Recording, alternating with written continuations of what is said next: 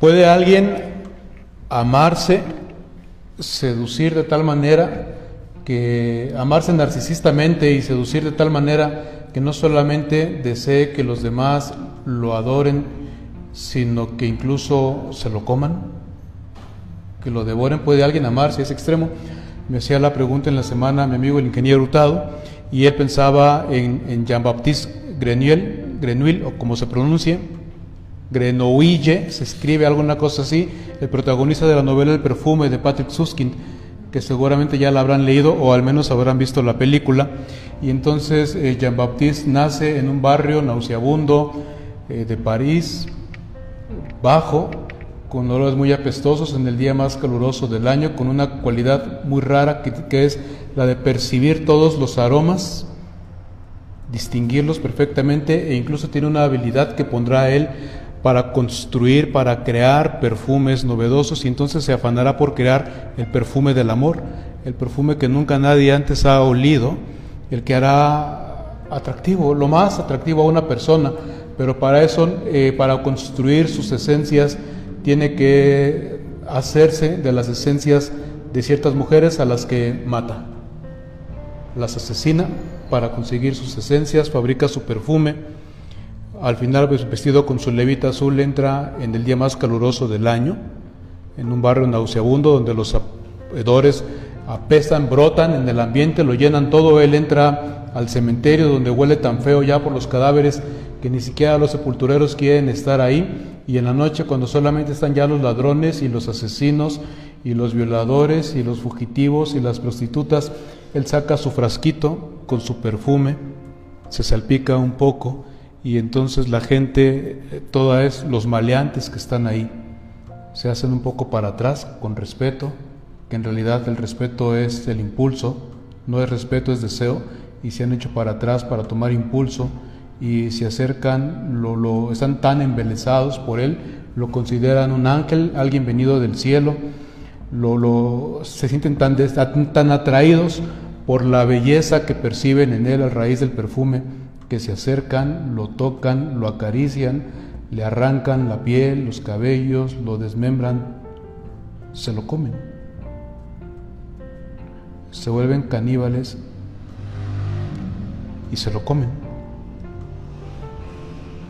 Es escandaloso. Yo pensaba, yo como soy piadoso, espiritual, devoto y muy bíblico, yo pensaba en Jesús, alguien que se ame tanto, que ame tanto, que desee ser hasta comido. Es como el perfume, es como el negativo fotográfico de Jesús. Recuérdenlo, para los pequeños, para los que ya son adolescentes, millennials, ay, busquen entre los álbumes de sus papás algunos de los negativos para que vean a qué nos referimos con estas cualidades que para ustedes ya son totalmente inexistentes, pero creo que el perfume es como el negativo del Evangelio.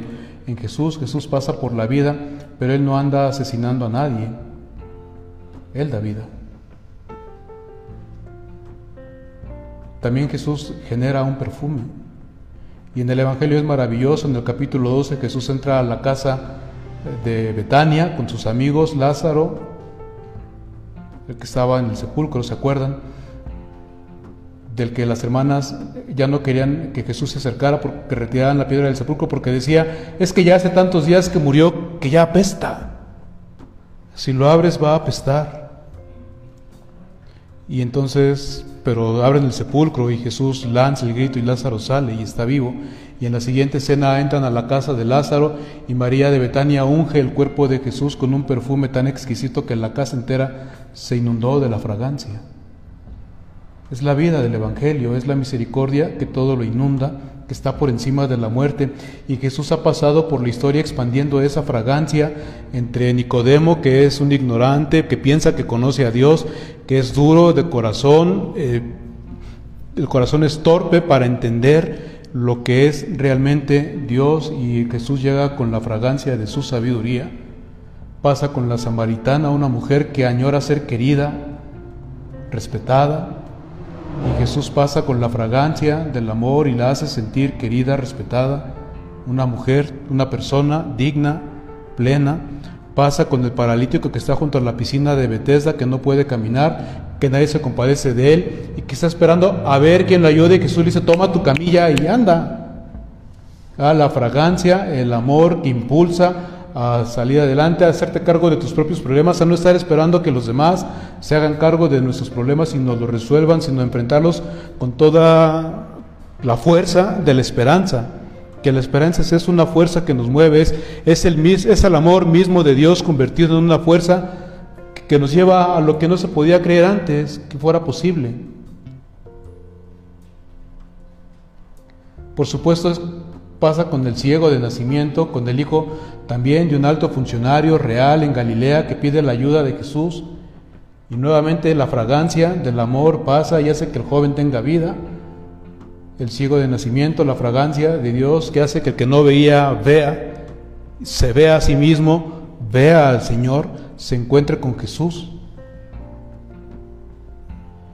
Y por supuesto el gran signo de Lázaro saliendo del sepulcro es solamente superado por el signo que es Jesús mismo en la cruz entregando su vida,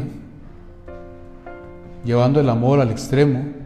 Jesús que lavó los pies de sus discípulos del polvo del camino, el que siempre arrastramos, del que nos sentimos mucha vergüenza y que Jesús lo lava, no le importa, para compartir después la mesa de fiesta. Él mismo se hace pan. El pan es para darnos fuerza cuando tenemos hambre, la comida iguala, iguala desde abajo, por eso crea confianza, porque en la comida todos reconocemos que tenemos hambre y que tenemos antojos. Todos. Y el vino pues es el deseo de Dios de que nuestra vida sea una fiesta. Una fiesta. Una fiesta de boda con Él. De unión intensa con Él. De alegría con Él. Hasta si me permiten la expresión de luna de miel con Él. De eso se trata la vida de percibir la fragancia del amor, cómo llega a nosotros en Cristo Jesús. Él se entrega. El amor de Jean-Baptiste Grenier era un amor narcisista, él quería que lo amaran, pero el amor de Dios es generoso, él quiere amar a los demás. Desde que éramos niños, creo que en muchos lugares nos enseñaron, nos introyectaron una imagen de un Dios narcisista que quiere ser amado por encima de todo adorado por encima de todo y entonces todos tenemos que adorar a Dios hasta por encima de nosotros mismos. Y entonces pensamos que, que hay que sacrificarnos en el altar del Señor, ofrecerle todo a Dios, hasta negarnos, a no, hasta nos lo dice, ¿no? Es muy común, yo lo he escuchado en el ambiente de la vida religiosa, pero también entre los laicos, es que no tiene que ser mi voluntad, sino la voluntad de Dios.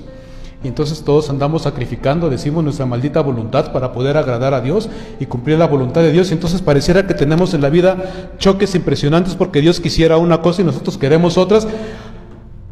Y es al revés. Lo único que Dios quiere es que seamos felices y nuestra voluntad, si nuestra voluntad nos lleva a la felicidad a través del amor, eso es lo que Dios quiere. Dios nunca va a venir a rivalizar con nosotros, nunca. Nunca nos va a venir a pedir algo que nosotros nos violente, que nos pida sacrificios. No. A veces pensamos cuando muere la gente, Dios se lo llevó. Es decir, pero pensamos, no, no lo decimos así, pero esa es la idea, ¿no? Pensamos que Dios es el asesino, el que ha matado a alguien, el que le ha dado la muerte, y es Dios es el gran resucitador.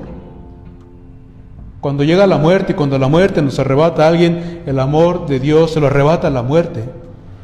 Ojalá tuviéramos claro eso, que cuando decimos Dios se lo llevó, estamos diciendo que Dios se lo arrancó a la muerte, no que Dios lo mató.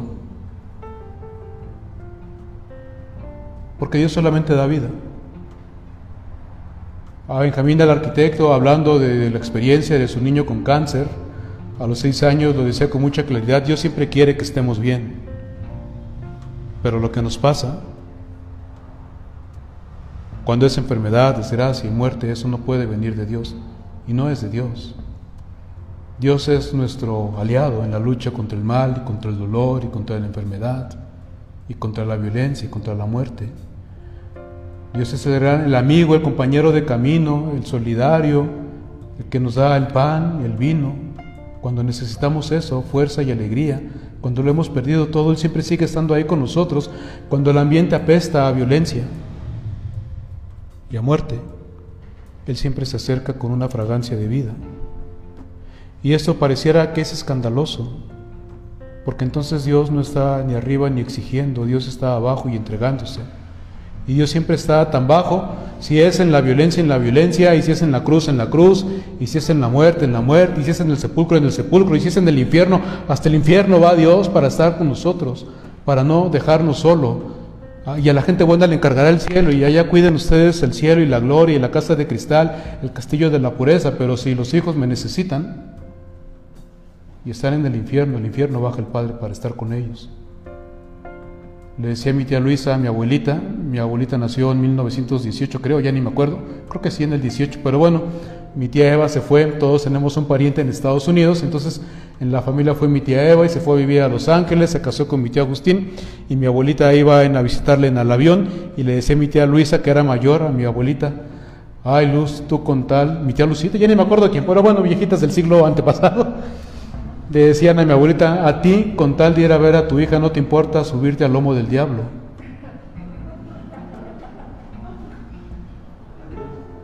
Eso es el amor de Dios. Si hay que subirse al lomo del diablo, se sube. Si hay que acostarse en el infierno, se acuesta. Si hay que entrar al sepulcro, entra. Si hay que acostarse en el quirófano, se acuesta. Si hay que crucificarse, se crucifica. Para que vivamos nosotros. Esa es la sabiduría de Dios. Lo escandaloso es que la gente que, se alimentó de Jesús, cuando la multiplicación de los panes, cinco mil, una multitud de cinco mil personas, cuando Jesús dice, si quieren vivir, tendrían que vivir como yo vivo, dándose. Y lo dejaron. Comer la carne de Jesús, el Evangelio de Juan es maravilloso. Comer la carne significa compartir su manera de vivir. Las palabras de Jesús es la propuesta de Jesús, la sabiduría de Jesús. Cuando Pedro dice, Señor, ¿a dónde vamos? ¿A qué universidad? ¿Con qué maestro podemos acudir? ¿Dónde podríamos volver a aprender a vivir? ¿Dónde le, daría sentido? ¿Dónde encontraríamos sentido para nuestra vida? Si tu sabiduría, tus palabras, tu sabiduría, tu manera de vivir, lo que tú nos has enseñado, lo que tú nos has compartido, eso, eso le ha dado sentido a nuestra vida. Nuestra vida ya no puede ser la misma de antes. Entendimos que no se trata de recibir, sino de dar. Y si es preciso de darnos, entendimos que Dios no quiere que nos sacrifiquemos, que Él se sacrifica